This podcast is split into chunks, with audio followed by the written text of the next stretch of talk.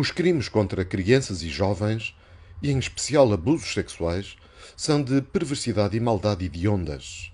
Não há circunstâncias nem atenuantes que diminuam a repulsa ou a sede de justiça que provocam. Se noutros tempos históricos a moral e os padrões de comportamento socialmente aceites eram diferentes, nas décadas mais próximas dos dias de hoje, a pedofilia, por exemplo, é pura e simplesmente considerada um delito abjeto.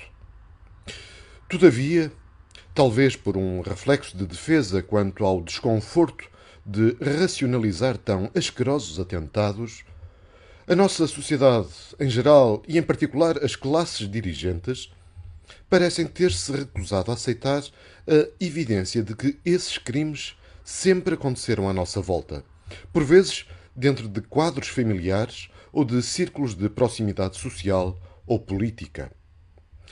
Pela natureza das coisas, existem atividades e instituições que os abusadores de crianças veem como sendo mais permissíveis ou fáceis de usar como meio para pôr em prática os seus atos.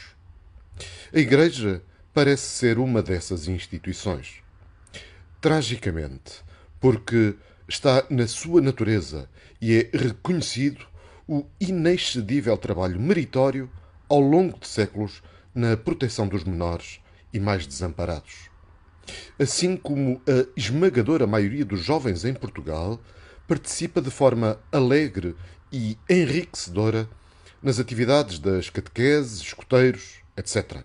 Daí o choque que revela o relatório da Comissão Independente para o Estudo dos Abusos Sexuais de Crianças na Igreja Católica.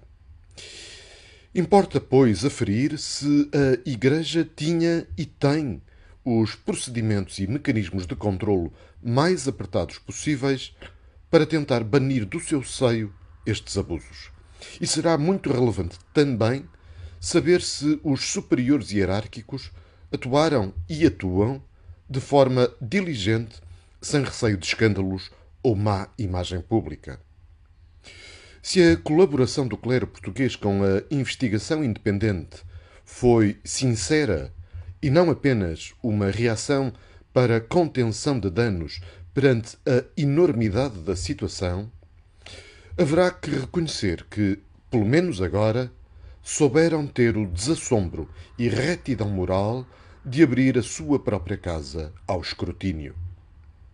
Se é irreparável o dano infligido às vítimas e não há consolo que lhes possa valer, é nosso dever exigir vigilância e precaução por parte da Igreja. Será fundamental a Igreja dar a conhecer o que pretende fazer para garantir a detecção e punição de casos no futuro.